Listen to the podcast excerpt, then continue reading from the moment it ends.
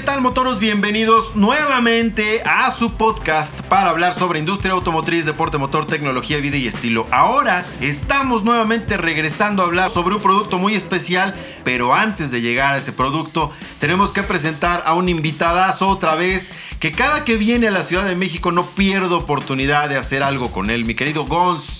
Gracias Paco, es un placer estar aquí. A mí me dicen Gonzalo Magaña y me encuentran en redes sociales como Gonzalo. Mi gusto es conducir. Es un verdadero placer estar aquí contigo Paco, con todos los motoros, con tu audiencia que hacen todo esto posible. Son unos chidazos. El gusto es mío, el placer es mío y también de los motoros de tenerte aquí de verdad. Muchas gracias Gonz por estar con nosotros. Y ahora, ahora vamos a hablar sobre un producto, una prueba de manejo que no nos tocó hacer juntos. Pero que estuvo bueno que estuviéramos separados para no sesgar nuestras impresiones. Y ahora tenemos justo, vamos a platicar por primera vez porque no nos pusimos de acuerdo, qué opina cada uno de este productazo que llegó, aparente productazo porque no lo hemos conducido durante más de este primer acercamiento que tuvimos con el vehículo, pero se trata de el Chevrolet Bolt EUV, que es el primer SUV 100% eléctrico que la marca introduce al mercado. Que es el primer SUV eléctrico que se monta sobre una plataforma que ya existía. Es correcto, sí, porque luego viene la plataforma Ultium que está desarrollando General Motors, pero esto es harina de otro costal o de otro podcast. Ahora se trata del Bolt EUV que está montado sobre la misma que tenía el Bolt EV. Es correcto. Que es un vehículo que no era propiamente un SUV por términos de dimensiones, era un vehículo que se estaciona entre un hatchback y un SUV, digamos. Como un crossover. Como un tipo crossover, tipo monovolumen raro que estéticamente, para ser bien, bien francos, de decir la verdad, no A me ti no gustaba. te gustaba nada, No, sí. ni poquito, por fuera. Sí, por, dentro, era muy cómodo. sí. por- pues no, no sé si tan cómodo. Mira, era, era propositivo en términos de diseño, eso Ok. sí, hay que reconocerlo. O sea, no era un vehículo que se hubiera estancado en, la, en, en las formas tradicionales de un habitáculo. Sí, sí. Cosa que me parecía a mí, pues buena idea, pero no tan bien lograda, honestamente, porque era como... eh, no era feo, era divertido en el interior, pero no era precisamente bonito. Respecto al tema de confort, esos asientos, francamente a mí no me gustaban porque tenían muy poco acoginamiento, especialmente en el respaldo. En este caso, en el caso de Volt EUV, El nuevo. eso es completamente diferente. Así es. Y mejoró muchísimo. A mí me encantó. En muy pocas palabras, si me preguntas qué opino del carro, me encantó. Ahora, si me preguntas qué opino del carro por su precio, ah, bueno, eso es harina de otro costal. Es una frase que me gusta decir mucho al parecer. A ver, ¿por qué te comprarías o no un Volt? No, yo sí. Vamos. ¿Por qué no me lo compraría? Porque no tengo un millón de pesos. Bueno, no me alcanza. 930, 960. 939.900. Sí, porque no tengo 940 mil pesos mexicanos. Por eso no me lo compraría. Si los tuviera, sí me lo compraría. Yo personalmente manejo un vehículo eléctrico, no un coche, sino una moto eléctrica. Ese es el vehículo que yo uso para mi cotidiano siempre. Allá en tu casa, en Mazatlán, Sinaloa, ando en moto eléctrica 98% del tiempo cuando ando solo o cuando paseo con mi novia, o sea, dos personas. Entonces yo ya le agarré el modo a andar en un vehículo eléctrico, a andarle midiendo el agua a los camotes, a la autonomía, el rango, a cuántos kilómetros le quedan, cuánto más puedo recorrer, cuándo la tengo que poner a cargar, todo ese tipo de cosas. Hay una curva de aprendizaje y yo ya siento que la tengo como más cuadrada. Entonces, si tuviera un Volt EUV, para mí sería muy sencillo no solo utilizarlo en el medio urbano, sino también hacer viajes cortos o intermedios de no más de 300, 400 kilómetros, que es lo que la batería dice que está certificado para alcanzar por cada carga. Así es, justo como bien lo dices, hay una curva de aprendizaje que hay que desarrollar para poder acostumbrarte a utilizar un vehículo Sí. eléctrico. Ahora, volviendo a la, a la dinámica comparativa que teníamos contra el Volt EV y el Volt EUV, Ujú. creo que dio, eh, fue una evolución, a pero a pasos agigantados, Cañón. porque tenemos ahora un vehículo que, bueno, hay un detalle que voy a regresarme un poquito en el tiempo. El Volt EV, Se prendía a fuego las baterías y tuvo llamado en Estados Unidos y tuvieron que cambiar las baterías, pero afortunadamente eso no sucedió en México, ni uno se prendió fuego en México, pero sí a todas las personas que tenían uno, General Motors les cambió su batería por una nuevecita completamente gratis. Lo tenía que decir, discúlpame que te interrumpiera, porque está en la mente de muchas personas que conocieron la historia. Afortunadamente, la marca no lo esconde La marca sí te dice, no, sabes qué, ya lo arreglamos, ya lo pusimos, ya mejoramos la batería, es un vehículo mucho más seguro, ya hicimos todas las pruebas, etcétera. Tan es así que se sienten con los pelos de la mula en la mano para comercializarlo en el país. Entonces está muy sólido y muy seguro. No solo no lo esconde, sino le entraron al toro por los cuernos, Sí. porque justo este tema de haber hecho el llamado revisión y cambiarle, reemplazarle el set de baterías Sí. gratuito a todos los propietarios de un Volt TV, habla de la, del nivel de responsabilidad que están asumiendo. Mis respetos para No. General Motors. Sí, de hecho hubo, digo, fue muy sonado, hubo una indemnización por parte del G, que era el proveedor de las baterías para General Motors. Ese tema se resolvió finalmente y hablando de términos de responsabilidad, el lanzamiento de Volt y UV ya estaba preparado para las fechas en las que posteriormente se vino ese incidente Sí. y detuvieron todo el lanzamiento. Desde el año pasado Sí. Volt y UV estaba listo para ser lanzado. Afortunadamente, yo por, por lo menos me siento ya muy cómodo y muy seguro con todo lo que ha sucedido alrededor del vehículo y sí me compraría uno si tuviera la lana, canal. No, y, hay que decirlo, no es un tema nuevo ni, ni en esta marca ni, en ninguna, otra. La industria automotriz tiene llamados a revisión de manera constante Sí. porque salió mal el arnés del no sé qué y entonces mandan llamar el vehículo a revisión. Esto sucede, repito, en todas las marcas. Digo, no no- es exclusivo de General Motors. El- Imagínense la marca favorita que tengan. Bueno, esa también tiene llamados a revisión y te reemplazan partes porque no salieron bien, porque salieron defectuosos, porque un tornillo se estaba aflojando. Porque una bolsa de aire explotaba y aventaba pedacitos de cosas a los ojos y te dejaba ciego. Sí, todo ese tipo de cualquier cosas. cantidad de Sí. cosas. En este caso, justo se trata de prácticamente la parte más importante de un vehículo eléctrico, que es ni más ni menos que la, batería, ¿no? Sí, es correcto. Pero bueno, se resolvió, por lo pronto platicamos ya con directivos de la marca y justo nos confirmaron que efectivamente se llevaron a cabo una serie de pruebas y certificaciones Sí. que ahora avalan el nivel de, de seguridad que representan este set de baterías, ¿no?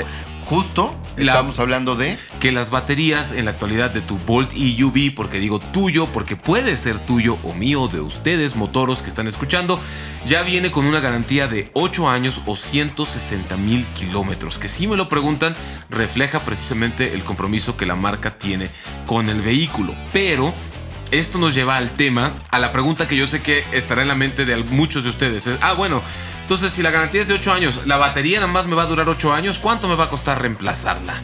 No, la batería te dura... La batería tiene un, tiene un tiempo de vida estimado mayor. Sí. Los 8 años se habla de los 8 años de garantía pensando en que de fabricación hubiera tenido algún problema, pero el tiempo estimado de vida promedio lo supera al menos en otros 4 años promedio la batería de todos los Sí. vehículos Sí, eléctricos. en general duran de 12 a 15 años y todavía después de eso puedes encontrar vehículos eléctricos donde el usuario o el dueño tenía buenos hábitos de cargas y descargas y le Prolongan y prolongan vida. la vida, sí. Entonces fácilmente le puedes sacar más de 15 años a tu batería si la sabes cuidar. Porque este es un tema que me gusta mucho. Los vehículos eléctricos no, a diferencia de los de combustión, por lo menos en la actualidad, no son vehículos para cambiarlos cada, cada dos o tres años. Son vehículos que los compras para quedártelos bastante tiempo porque son vehículos que a mediano y largo plazo, estamos hablando 7 años, 8 años en adelante, te pueden resultar mucho más baratos que un vehículo de combustión interna. Aunque el precio inicial sea un poco más alto, a mediano y largo plazo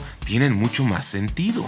Sí, completamente, porque sí, eh, a la larga un vehículo de combustión termina saliéndote más, bueno, ma- sí más caro, por- Sí. o sobre todo por temas de mantenimiento. Sí. El mantenimiento en el caso de un vehículo eléctrico es más barato, contrario a lo que puede pensarse. Sí. Cualquiera diría que mantener un vehículo eléctrico es más caro. No, no, no, es así. Más barato. Además de otras prestaciones y otro- bueno, otros beneficios que obtienes, porque por ejemplo, a pesar de ser un vehículo que rebasa los límites que por ley te llevan a tener que estar obligado a pagar una tenencia vehicular, que usa co- cosa rara que sucede en México y no en muchos países del mundo, pero bueno, aquí lo padecemos. Bueno, este auto no paga tenencia, califica para referendo nada más, no requiere verificación vehicular, solamente se tramita un holograma, pero no tienes que estar verificando, no paga el impuesto sobre autos nuevos, el famoso ISAN. O sea, son una serie de detalles, puedes deducirlo de impuestos Sí. también. Otra cosa que me gusta mucho del compromiso que tiene la marca es que, por ejemplo, si tú te quieres comprar un vehículo eléctrico de cualquier otra marca y quieres poner un cargador en tu casa para estar recargando tu vehículo en casa, eso te cuesta dinero. Tú lo tienes que pagar de tu bolsillo. Mientras que General Motors, Si te compras un Volt EUV, te da la instalación eléctrica que necesitas para tu cargador hasta 10 metros de distancia desde tu centro de carga. Entonces esa es una lana que ya te ahorras. Además, la Comisión Federal de Electricidad te permite hacer un contrato directamente con ellos donde te ponen un medidor eléctrico para el consumo exclusivo de tu coche. Entonces ese es otro beneficio de tener un eléctrico. Ya no tienes que ir a gasolineras a estar recargando. Hay gente que dice, ay güey, pero la gasolinera es una recarga de 3, de 5 minutos. En Ciudad de México, recargar gasolina es una odisea. Es 10, 15 minutos para llegar a la gasolinera donde sabes que no te la dejan caer tan duro porque todas te la dejan caer. hacer fila, cargar gasolina y otra vez 10, 15 minutos donde tengas que ir. Y siempre es un tema de como una media hora a la semana. Y si lo sumas, ya son dos horas al mes. Y eso lo puedes... Eh, eso, imagínate que eso no existiera, Paco. Imagínate que yo te digo hoy, en este momento, Paco, te puedo dar dos horas más de tu vida para que tú hagas con ellas lo que quieras todos los meses. ¿Lo agarrarías o no lo agarrarías? No, pero por supuesto. Tiene muchísimo sentido recargar en casa. Sí, pero sobre todo es importante eso, ese apoyo que tiene el auto donde justo como, como bien lo comentas, lo compras y te viene incluido no solo el cargador, sino la instalación del cargador. Es correcto. Entonces eso la verdad es que es una manera de ayudar al comprador justo a, facilitarle todo, sí, todo ese tipo de detalles, porque de pronto si dices, bueno, voy a depender todo el tiempo de estar yendo a cargar a un centro comercial y demás, pues no. En este caso te ayudan y te instalan el, bueno, de ti depende el tema del contrato con CFE y etcétera, pero el costo de instalación lo asume General Motors en la compra de Volti. De, la instalación del cargador, la mufa, el medidor, esas cosas, el sistema de la CFE. Ahora, ¿cuánto, las preguntas frecuentes, ¿cuánto tiempo dura la carga en una conexión de 240 voltios? Si le pones en tu casa así, con 8 horas ya tienes la batería completa. Si no, si es una conexión de 110 o 120 voltios, necesitas alrededor de 15, 16 horas para tener la carga completa. ¿Cuántos kilómetros recorres por carga? 397 kilómetros por carga y tiene frenado regenerativo. Si te la llevas suave con el acelerador y regenerando con buenos hábitos y puedes medirte un poco para no correr tanto, es posible que le puedes sacar más que eso. Pero la marca se compromete a los 397 kilómetros y me consta que te los da. Saliendo a carretera y andando en ciudad. De hecho, hicimos un viaje en la prueba de manejo de la Ciudad de México a Valle de Bravo y de regreso. Y en el trayecto de Valle de Bravo de vuelta a la Ciudad de México, hubo quien recorrió el equivalente, en el, es decir, consumió la batería en un equivalente de un recorrido de 56 kilómetros.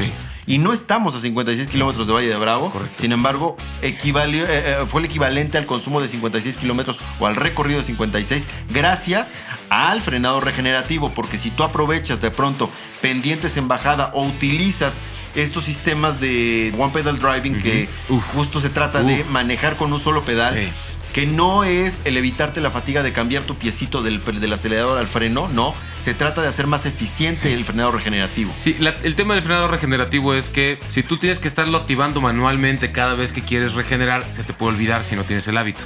Pero esta cuestión que tiene de conducción con un solo pedal o one pedal driving, que incluye Volt y UV, ya permite que cuando quitas el pie del acelerador, automáticamente entra la regeneración. Se siente como un freno de motor, porque es un freno de motor, pero de motor eléctrico recuperas esa energía, recuperas esos kilómetros y puedes recorrer con buena autonomía. Está esta opción que es otra alternativa para regeneración de batería, donde si tú no tienes activado el One Pedal Driving, que lo activas en un botón en la consola central junto, junto, a la botonera de control de cambio de velocidades. Muy junto, Porque no es una pantalla. Sí. Lo tienes al, lo tienes al ladito, pues. Lo tienes al lado del, botón, de la botonera.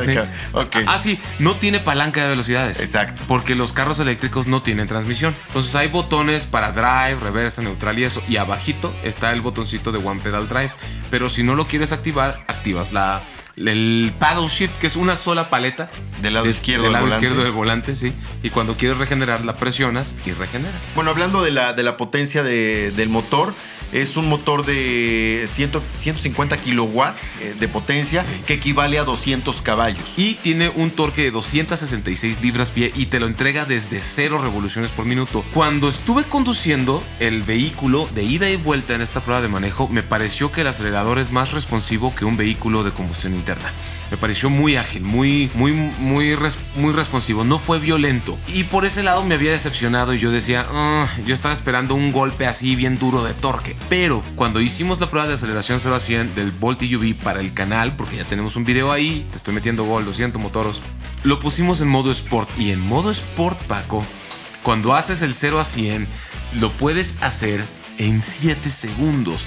Para un carro que pesa tonelada y media, más o menos, este es un tiempo bastante rápido. Y sentí el latigazo, sentí la patadita que te hunde en el asiento y sentí las emociones y me cambió el rostro y fui muy pero muy feliz. Y me fascina que tenga el modo Sport. Aunque no lo usaría yo tan, tanto o tan seguido porque la mayor eficiencia, la mayor cantidad de kilómetros se la sacas con una conducción que no supere los 100, 107 kilómetros por hora. Sí, totalmente. Ahora, hay otro detalle que es muy importante. Este, es un auto que tiene, tiene el sistema de, eh, de paquete de asistencias de OnStar. ¿Cuál es el tema con OnStar? Bueno, OnStar ya lo conocemos y hemos hablado muchas veces de él a través de todos los vehículos que hemos probado General Motors y que tiene justo toda la preparación para poder eh, asistirse a través de estos sistemas de OnStar. Pero tiene alguna particularidad que se llama My Chevrolet App que es una app para teléfono celular que te permite monitorear un montón de cosas en el mismo vehículo. Es decir, si tú quieres, registras ese vehículo que tienes y puedes monitorear muchísimos detalles, que es casi, casi es como decirte que tienes en las carreras tu pitwall en un celular. Es decir, a través de telemetría te está entregando un montón de data que te va a entregar en el celular y ahí vas a poder consultar desde tiempos de carga, hábito de manejo, cuánto te falta para llegar, hasta dónde vas a llegar. Es más, te, marca en el mapa una cerca virtual para que entiendas que puedes llevar con, el, con la batería que tienes, la carga que tienes, llegar a un alcance máximo de un punto determinado pero de ahí puedes regresar a donde estás. Sí. Pero si tú rebasas esa línea, hay que buscar un cargador. Hay que buscar un cargador que también tiene un, localizador de cargadores. Y sí, tienes que estar planeando tus viajes alrededor de dónde está el cargador y, y algunas veces tienes que asegurarte que el cargador esté funcionando porque hay empresas que desactivan sus cargadores porque casi nadie va a cargar y así la infraestructura sigue siendo un tema. Pero como dueño de un vehículo eléctrico y como usuario de un vehículo eléctrico sé que una vez que le agarras la onda a estas cosas, realmente lo puedes utilizar para tu vida diaria y sí puedes hacer viajes, sobre todo si estás haciendo, si tienes tiempo y puedes hacer viajes de 350 kilómetros, 400, paras y recargas una noche y al día siguiente vuelves a ir, o encuentras un cargador rápido y puedes pararte una hora, hora y cacho a comer y descansar y puedes volverte a ir. Sí, sí puedes. Si te acoplas, y le, si, lo, si le agarras el modo, puede ser muy, pero muy útil y muy divertido. Sí, esta, esta función se llama Charger Locator, que está justo en la versión de, bueno, en la app de My Chevrolet App, y ahí puedes encontrar justo eso, las ubicaciones de cada uno de los cargadores públicos para que puedas detenerte, cargar el vehículo y tú programar justo esta dinámica de tener un vehículo eléctrico. A mí lo que más me gusta de la aplicación es que te dice cuando enchufas tu carro y está cargándose, te avisa si se llega a desconectar. Entonces, afortunadamente la app te manda una notificación y te dice, oye, ¿sabes que se dejó de cargar? O sabes qué pasa, de pronto el cargador no está trabajando bien. A mí ya me pasó y alguna vez conecté un vehículo eléctrico en un cargador de un centro comercial y ya no, no, fíjate que no. Me pasó con... no voy a decir cuál, pero no es el tema del auto, ¿sabes? Fue tema de cargador y fue en un centro comercial que en teoría tiene cuatro estaciones de carga, tampoco Tesla. y no te voy a decir cuál fue, pero fue, fue el cargador que dejó de trabajar y yo me quedé conectado con el coche cinco horas cuando Pensando que estabas cargando. No cargó nada. Claro, entonces. Pero el vehículo no me avisó. Esa es la función. Eso para mí es la función más chida de todo el universo. en mi casa, mi vehículo eléctrico lo enchufo todas las noches. Bueno, en realidad lo enchufo cada tercer día o cada tercera noche porque mi, tengo buena autonomía, ya sé mis recorridos y bla, bla, bla. Pero eh, lo, tienes la opción de enchufarlo todas las noches. El día siguiente está la carga completa y puedes hacer tu vida normal y ya no tienes que ir a las gasolineras, ya no tienes que cambiar bujías, ya no tienes que lavar inyectores, ya no tienes que cambiar aceite. Cualquier otra cosa que tienes que hacer con los vehículos, cambiar filtros con los vehículos de combustión, con el eléctrico ya no. La gente realmente no sabe, Paco, te lo juro, la gente realmente no sabe lo hermoso que es vivir libre de dolores de cabeza de un vehículo de combustión. ¿Sabes? Y pronto lo van a ir conociendo porque ya es una tendencia en la industria automotriz casi todas las marcas tienen una alternativa de electrificación, ya sea en vehículos 100% eléctricos o en algunos otros casos tienen también otras alternativas como híbridos enchufables, pero en fin. Bueno, como un resumen rápido dentro de lo que tiene este vehículo, Volti UV tiene una pantalla de entretenimiento de 10.2 pulgadas, compatible con Apple CarPlay y Android Auto. Además tiene el cargador inalámbrico, un cargador por inducción para smartphone. 10 bolsas de aire, eso me explotó la cabeza. 10 bolsas de aire, un montón de asistencias de seguridad alternativa, es un vehículo muy seguro. Un sistema de infoentretenimiento con un nuevo sistema operativo, el actual de toda la línea de General Motors, ya sea en cualquiera de sus marcas. Tienen una, un nuevo sistema operativo muy amigable y muy intuitivo. Tiene el sistema OnStar, que ya lo platicamos, hablando de seguridad, pues ya nos contaste. Eh, bueno, un sistema de sonido eh, propietario de la marca, no es ninguno premium, de seis bocinas. Y bueno, en fin, es un vehículo que la verdad, francamente, para mi gusto, vale, creo que vale bastante la pena. sí vale la pena. Sobre todo porque ya tienen, una, ya tienen vasta experiencia Sí. con el caso de Volt EV. Y este básicamente es el mismo vehículo con otras prestaciones más Corregido de y seguridad y confort, ¿no? Sí, sí. Entonces, es como un Volt EV corregido y aumentado. Hay que recordar, ya está resuelto el tema de las baterías. Sí, creo que sí vale la pena. Si estás buscando un vehículo eléctrico, si tienes el, casi los, los 940 mil pesos que cuesta, sí vale la pena. Porque las otras alternativas sería ya brincarte a 1.200.000, 1.300.000 que cuesta Tesla o bajarte a medio millón de pesos o 600 mil pesos que cuesta Jack, por ejemplo. Pero si tú quisieras ir con tu Volt EUV a otro lado, puedes ir y vas a tener más cobertura y vas a tener más agencias donde le pueden dar servicio o le pueden dar soporte, etcétera. Digamos que ya no es un City Car o no es un City Car, incluso no lo era Volt. Este Volt EV no es un City Car con una autonomía de 397 kilómetros. De 200. Tranquilamente puedes llegar a otra ciudad sin ningún tema, allá cargas y puedes continuar un viaje Sí. este, interestatal para alcanzar un punto determinado Sí, pues. sin ningún problema. Me parece un vehículo con una muy buena alternativa y una muy buena oferta.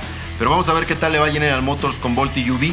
Cuando lo tengamos a prueba para que sea la oficina de la semana, ya les platicaremos de qué va y cómo se comporta tenerlo en el día a día, digamos, a lo largo de una semana completa. Pero bueno, ya les, ya les platicaremos cuando esto ocurra.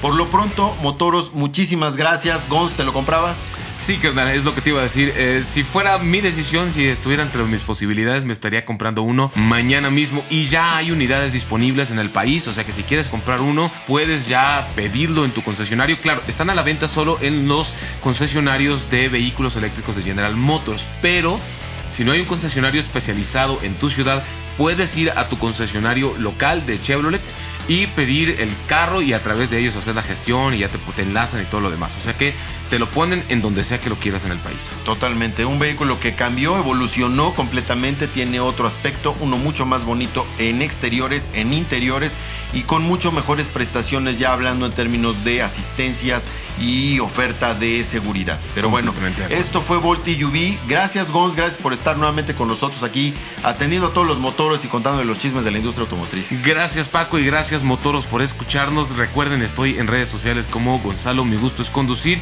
Y ustedes, mi gente, son los que hacen este podcast posible. Sigan apoyando a, a Paco, sigan manteniendo este periodismo de altísimo nivel. Es un honor estar al lado de un grande carnal. El honor es mío, brother. Gracias, muchísimas gracias por estar aquí. Motoros, muchas gracias nuevamente por estar escuchándonos, prestarnos un rato de su tiempo. Recuerden, yo soy Paco del Toro, su anfitrión, y si les gustó este podcast, recomiéndeselo a alguien que les caiga bien, si no, a alguien que les caiga mal. Pero recomiéndenlo, suscríbanse. Muchas gracias, Motoros. Nos vemos en el siguiente episodio.